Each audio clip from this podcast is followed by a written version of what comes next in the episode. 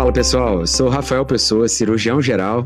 E eu sou a Camila Pupi, neurologista, e somos os apresentadores do Cannabicast, um podcast dedicado a discutir de maneira descontraída tudo sobre cannabis medicinal. A cada duas semanas, a gente vai trazer aqui temas dos mais básicos aos mais específicos sobre as principais evidências na área, experiências práticas, diferença entre os canabinoides e outras curiosidades. Acompanhe a gente aqui nas mais diversas plataformas de streaming e confira todos os nossos conteúdos na nossa plataforma, a Connect.life.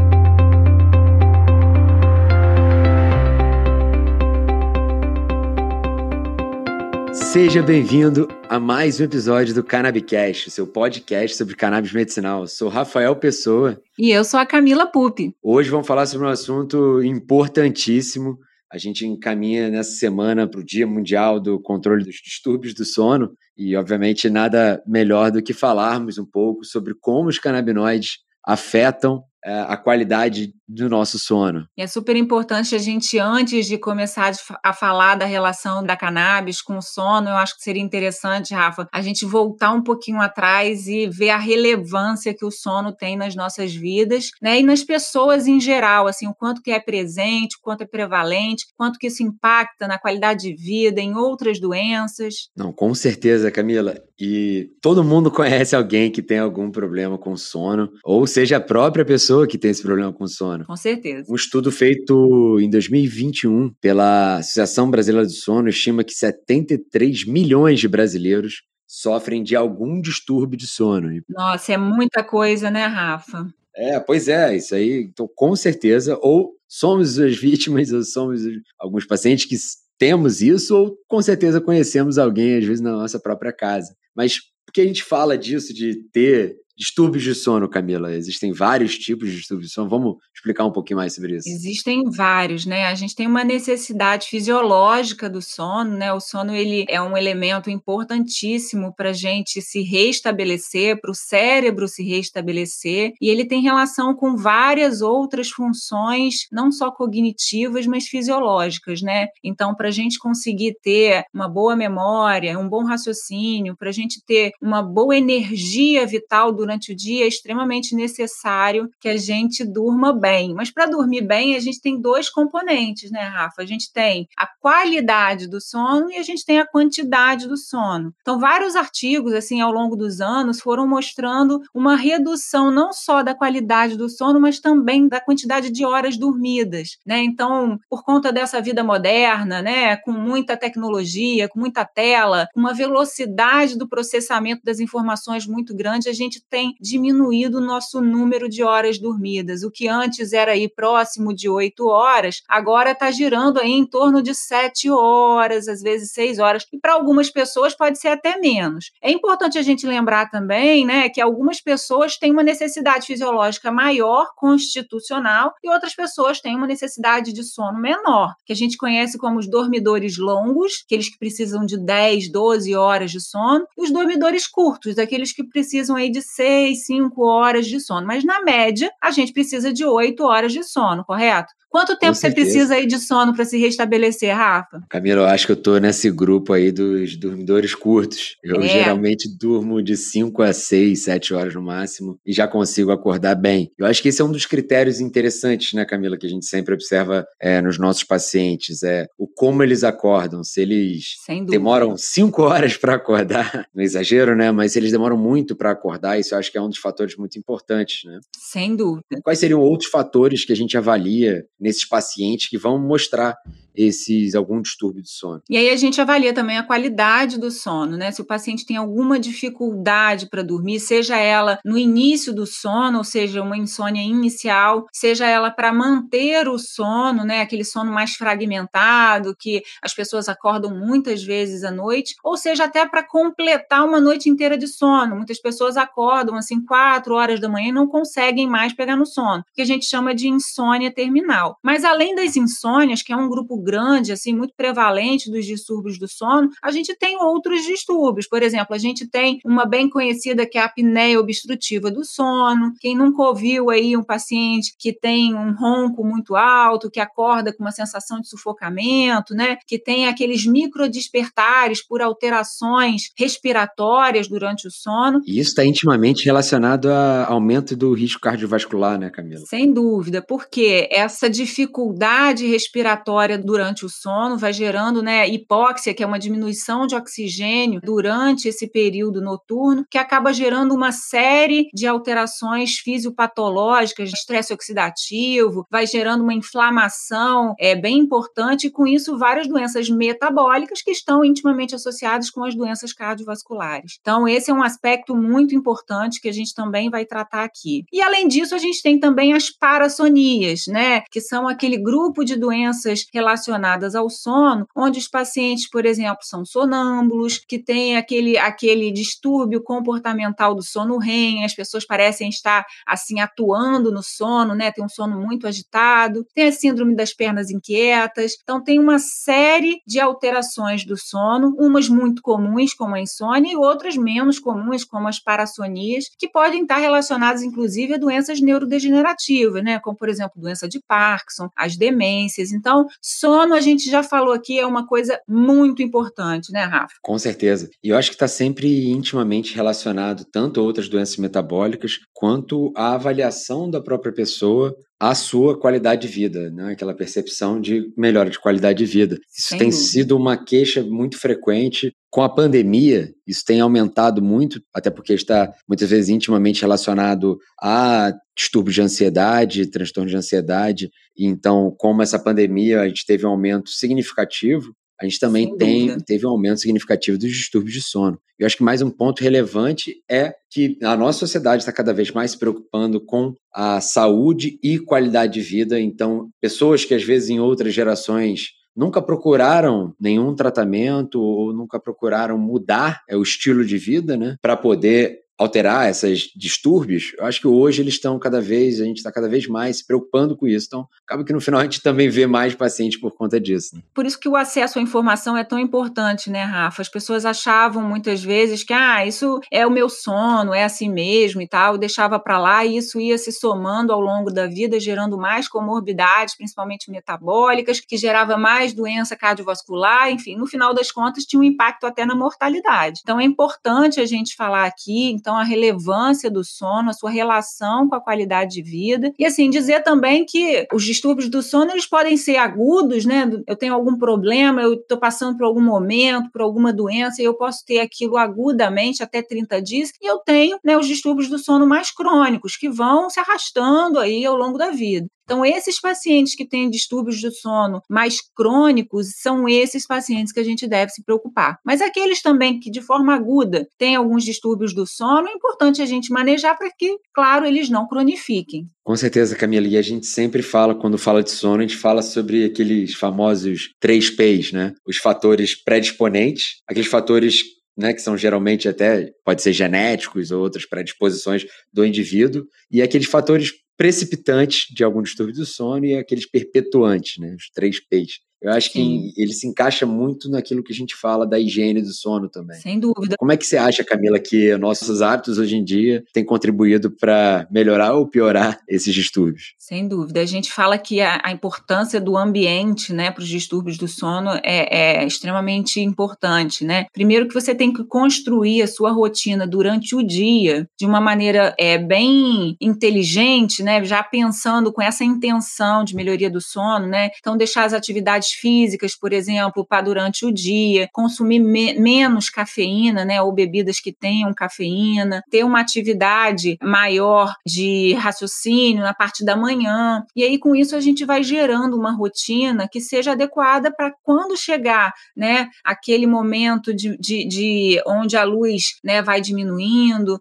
durante a noite a gente vai conseguindo fazer esse slowdown para a gente conseguir pegar no sono, né? Então, a rotina, indivíduo com rotina, ele tem uma chance maior de ter também uma rotina do sono. Então é importante que o quarto, por exemplo, não tenha televisão, que a gente diminua o uso de telas e tecnologia mais na parte da noite. E quando a gente fala disso, né, Rafa, é praticamente hoje impossível a gente ficar a partir das seis horas da tarde sem usar o celular, sem usar o computador. Então a gente tem que tomar aí Muito algumas difícil. medidas, né? Então, por exemplo, diminuir a, o brilho da luz ou do celular ou da tela. O São tipo de luz, gente, né? O tipo de luz. Porque tem a, a, a, frequência de onda da luz azul, né? O comprimento de onda de luz azul, Exatamente. a princípio afeta mais. E aí, como é que essa fisiopatologia disso, do, como afeta a melatonina? Porque isso é uma luz que, a princípio, está presente nas telas. Tem até alguns óculos que são para a tela que eles bloqueiam a luz azul. Exatamente. É super importante. Assim, a gente fala também né, de dois hormônios super importantes, né? Que é o cortisol, que está em maior concentração pela manhã e ao longo do dia, e com o passar do dia ele tende a ir diminuindo, e ele é importante porque é um hormônio que dá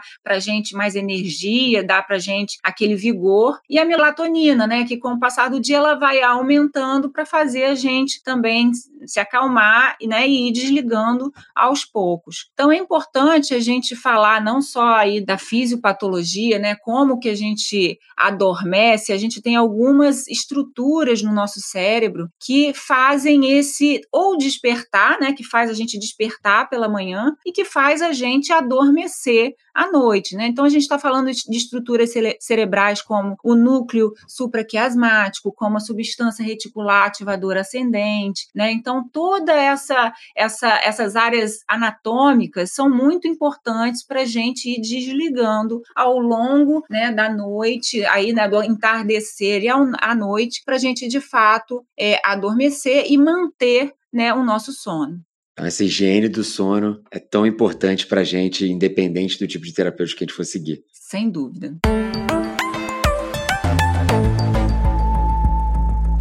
Bom, Camila, então a gente agora já entendeu bastante sobre os distúrbios do sono, esse overview de um grande especialista, e vamos entender agora, eu acho que é importante a gente falar sobre como que os canabinoides têm sido empregados no tratamento do sono e como que a gente consegue observar eventualmente essa melhora em outros pacientes que às vezes não estavam buscando como queixa principal o sono, mas melhoram. Diz um pouco mais aí sobre como que os canabinoides atuam assim. A gente cansa de falar aqui, né, da fisiologia do sistema endocannabinoide, né, e como os canabinoides estão associados a vários receptores, não só aqueles, né, CB1, CB2, mas também outros, né, nos receptores da serotonina, nos receptores da dopamina e qual é toda essa relação muito intruncada do endocannabinoidoma, né, como que isso interfere em outras funções fisiológicas E os canabinoides, eles têm propriedades muito interessantes porque atuam em vários receptores, né, de neurotransmissores que estão associados ao sono. Então, por isso que muitas vezes, e isso começou a ser visto lá atrás, né, quando foram fazer ensaios clínicos, que são os ensaios clínicos maiores, né, tanto em epilepsia, até mais em esclerose múltipla, em dor crônica, os pesquisadores foram observando, Rafa, um efeito muito interessante. Além, por exemplo, de atuar na dor ou na espasticidade, como no caso lá da esclerose múltipla, eles observavam como efeito secundário uma melhoria importante, não só da qualidade do sono, quanto da qualidade de vida desses pacientes.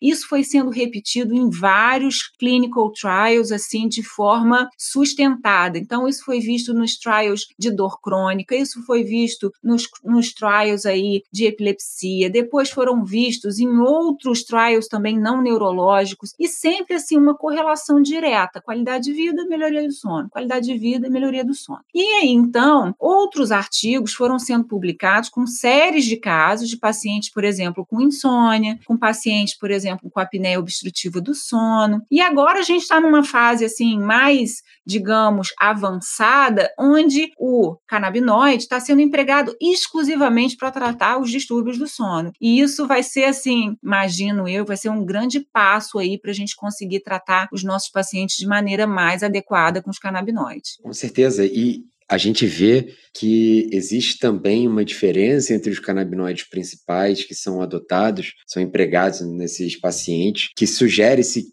inclusive, que a combinação de CBD com THC tenha esse efeito melhor na, na no tratamento de, alguns distúrbios do sono. Lembrando que a gente precisa sempre pensar naquelas fases do sono e não pensar só na indução do sono, que isso não, não significa que o sono vai ser reparador, tô certo? É certíssimo, e tem a eficiência do sono, né, na, é, respeitando as suas fases, né, a fase do sono REM, a fase do sono não REM, sem dúvida. Tem alguns artigos que mostram que, de fato, você tem o THC como sendo importante tá, para esses tratamentos do distúrbio de sono, muitos usando, inclusive, é, THC sintético isolado, né, sintético no tratamento, com resultados positivos, e outros já usando só o CBD, e alguns outros mais recentes também usando, e aí são outcomes secundários desses estudos, ou seja, é, estavam estudando outra coisa e perceberam isso, mas aí usando as formulações de espectro, espectro completo, né, o full spectrum, em geral predominante CBD, mas aí apontando para uma importância de que talvez exista uma correlação com a dose do CBD,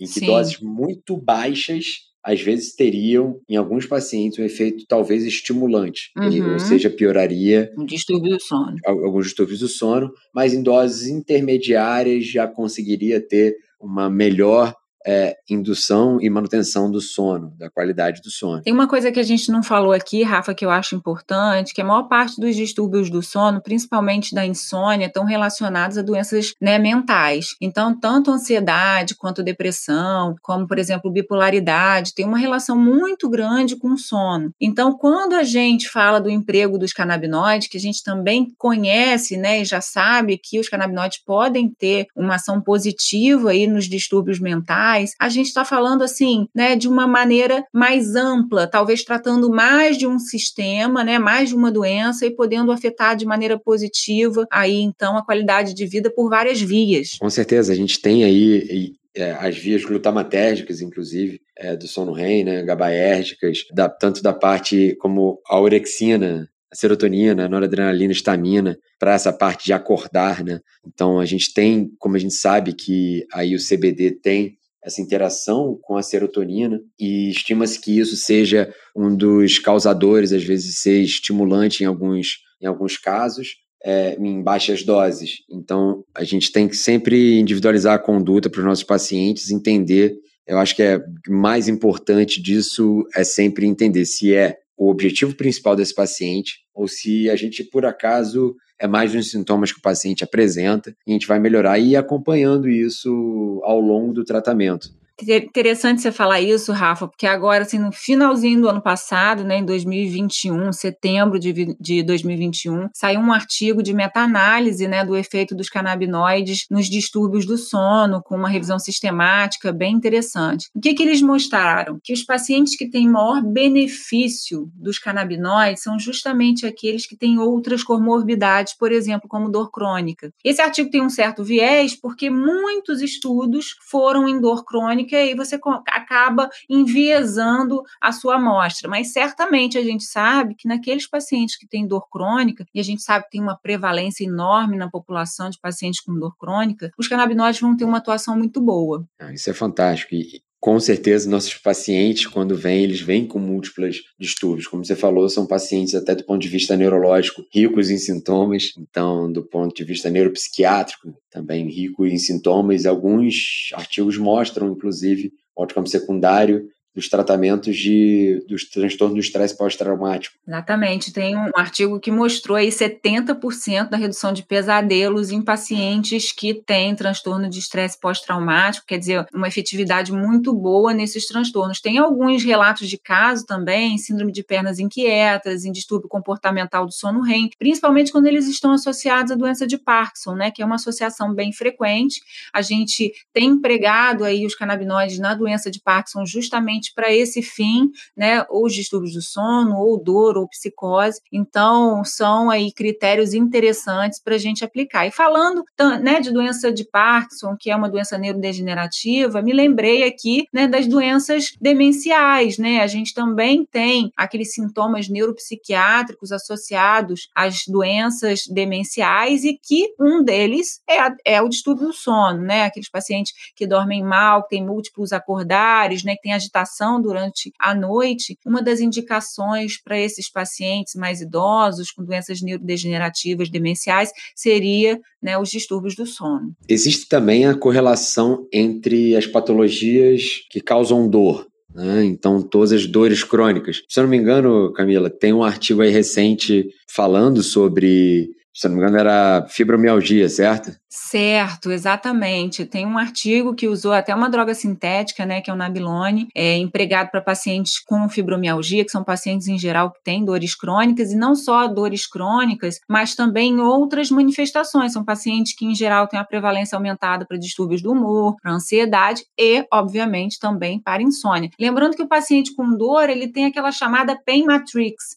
né, que é uma alteração de uma forma mais global, sistema nervoso central e periférico, que tem uma sensibilização à dor. Então, o paciente ele é mais sensível aos estímulos à dor. Então, quando a gente emprega os canabinoides, a gente está tentando até fazer esse ajuste desse sistema. E aí, por isso que alguns pacientes, né, alguns, desculpa, alguns pesquisadores falam muito na síndrome de déficit endocannabinoide. E aí, nesse aspecto, seria quase como um tratamento uma reposição dos canabinoides para esses pacientes que têm essas alterações nociplásticas. Então, a gente, por um lado, tratando o sono, melhora às vezes a qualidade é, da percepção subjetiva da dor, e também tratando a dor, a gente melhora alguns distúrbios do sono. Então, é muito curioso como está intimamente relacionado. E a gente corta um pouco esse ciclo vicioso, né? Porque a dor perpetua os distúrbios do humor e do sono, e os distúrbios do humor e do sono perpetuam o paciente com dor. Essa é uma propriedade interessante dos canabinoides, justamente por esse perfil mais pleotrópico, de atuar em vários receptores, e com isso ajudar os pacientes em vários sintomas. E não é à toa, Rafa, que os canabinoides eles estão se destacando muito por uma, um, um endpoint, né? um desfecho, que seria o desfecho de qualidade qualidade de vida. Né? Eu sempre falo isso aqui, é, os canabinoides em todos, quase todos os trials clínicos, eles sempre assim apitam, mostram para gente essa melhoria da qualidade de vida, às vezes até atuando menos naquele endpoint primário, mas muito com o, a questão da melhoria da qualidade de vida. Isso sempre me chamou a atenção, porque, afinal das contas, é o que a gente quer para o nosso paciente, né? Com certeza, Camila. E me diz só aí um ponto. Fala-se muito sobre outros canabinoides também terem esse potencial de auxílio no tratamento da, dos distúrbios do sono. Falam um pouco do CBN, né, do canabinol. Isso. Tem do canabinol e tem também do canabigerol. Então, tem alguns estudos no, com canabinol, com canabigerol, tem alguns estudos também com o TH8. Ah, o THC delta 8. O, THC delta 8. Então, a gente é, agora está tentando abrir o leque de opções aí, né? Tentando separar os canabinoides para ver qual elemento tem maior impacto sobre os distúrbios do sono. E isso não é assim um saco de gato, né? A gente tem diferentes distúrbios do sono e diferentes canabinoides. Então, a gente tem que olhar para isso e entender quais são os canabinoides que têm atuação em quais distúrbios do sono. Sim, muito importante. É claro que, como a gente estava discutindo até é, na semana passada com o Fabrício, quanto mais estudos de boa qualidade forem sendo gerados, mais argumento a gente vai ter para financiar pesquisas de outros estudos. Isso é a roda que vai gerando da ciência. Né? A gente precisa, muitas vezes a gente começa pelos outcomes secundários. Às vezes a gente é observacional, às vezes era intervencionista por um motivo, mas como é um outcome secundário, a gente pode até dizer que foi meio observacional, a gente observou... E essa é a beleza da ciência, né, Com Rafa? Certeza. Quantas vezes assim, ah, o captopril, a gente veio para uma coisa e era para outra, o minoxidil era um antipertensivo, de repente a gente via que crescia cabelo. Então, assim, o bonito da, da medicina e da ciência é isso, né? Ela é experimental e a gente vai enxergando outros potenciais numa droga que inicialmente a gente gente pensou para um fim e a gente viu que era para o outro, né? Então, por isso que pesquisas sérias, com pessoas sérias, né, fazendo esse manejo dos dados, é muito importante para a gente ter cada vez mais seletividade e assertividade no que a gente está tratando. Com certeza. Na ciência não tem nada escrito em pedra. Né? A gente costuma brincar que para fazer lei é muito difícil, muito difícil. As leis de Newton estão aí para serem as leis que o pessoal tenta refutar. Isso já é discussão um pouquinho até mais filosófica. Sim. Mas eu acho que, no final das contas, a gente tem essa obrigação como médico em respeito e responsabilidade com os pacientes que confiam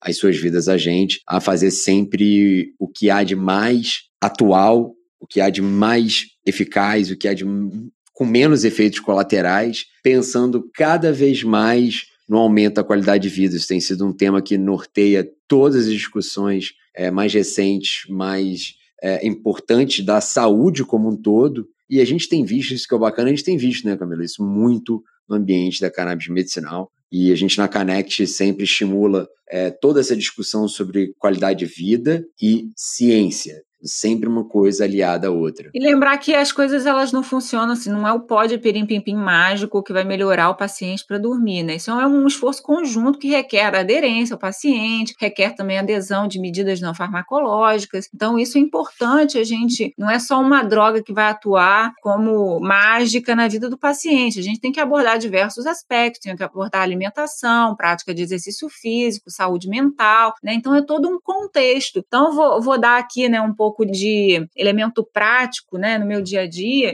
como eu trato muitos pacientes com dor crônica, né, eu sou neurologista, sou neuromuscular e faço bastante essa parte de dor crônica, os pacientes que eu tenho tratado, né, com, com os canabinoides, o primeiro relato né, entre aspas, de efeito colateral, vou colocar aqui várias aspas, porque na realidade é um efeito positivo, é os pacientes falarem para mim, doutor, eu melhorei muito o meu sono, estou dormindo muito melhor. Então, esse, isso foi de cara o que eu notei, assim, nos primeiros pacientes que eu comecei a entregar os canabinoides para dor crônica, foi uma coisa que me chamou a atenção e provavelmente foi o que chamou a atenção também nos trials clínicos, né, em outros resultados. Então, isso a gente vai vendo na prática clínica e um outro ponto é que aquela, aquela curva em U, né, que a gente fala dos efeitos dos canabinoides, né? Muitas vezes a gente vai aumentando a dose, porque a gente tem, por exemplo, aí como efeito primário, né, alcançar o alívio da dor. A gente vai aumentando, aumentando, aumentando. Em relação ao sono, o paciente vai melhorando, melhorando, melhorando, melhorando. Aí ele passa, né, um período em que eu vou aumentando a dose do canabinoide e ele vai ficando estável do sono.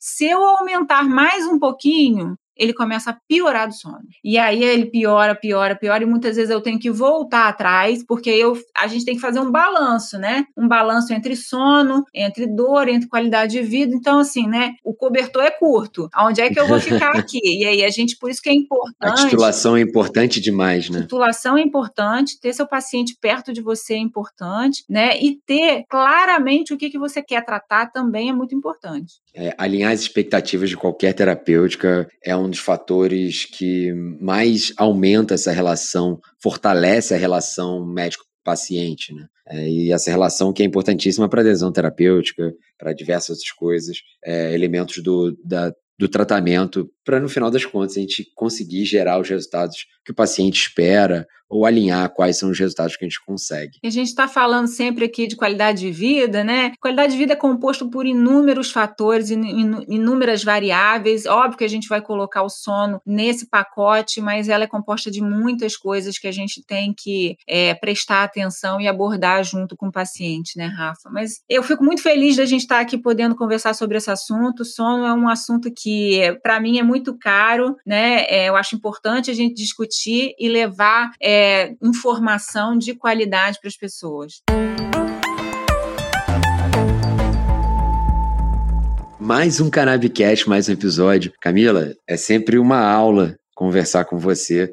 E espero que todos que estejam assistindo, acompanhando a gente, estejam gostando. Deixem seus comentários, mandem comentários para a gente, sugestão de pauta. A gente tem grandes convidados para os próximos episódios, tem algumas surpresas por aí. Oba! Temos, não vamos dar muito spoiler, né? Acho que tem que acompanhar por aqui. Ó, e para mim, Rafa, é um prazer. É quase como se eu tivesse assim batendo um papo numa mesa de bar. Isso aqui é muito gostoso. Eu acho que levar informação assim para as pessoas é, é extremamente importante. Me dá muito prazer. Então, assim, estar também com você é assim muito legal. Você sempre traz informações importantes, curiosidades e é sempre muito gostoso estar aqui. Então, um beijo para você. Você está em São Paulo, eu estou no Rio. Isso aí agora, oficialmente São Paulo. Estamos aqui.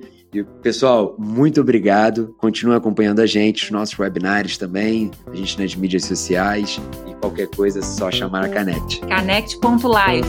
Tchau. Tchau, tchau. Thank you.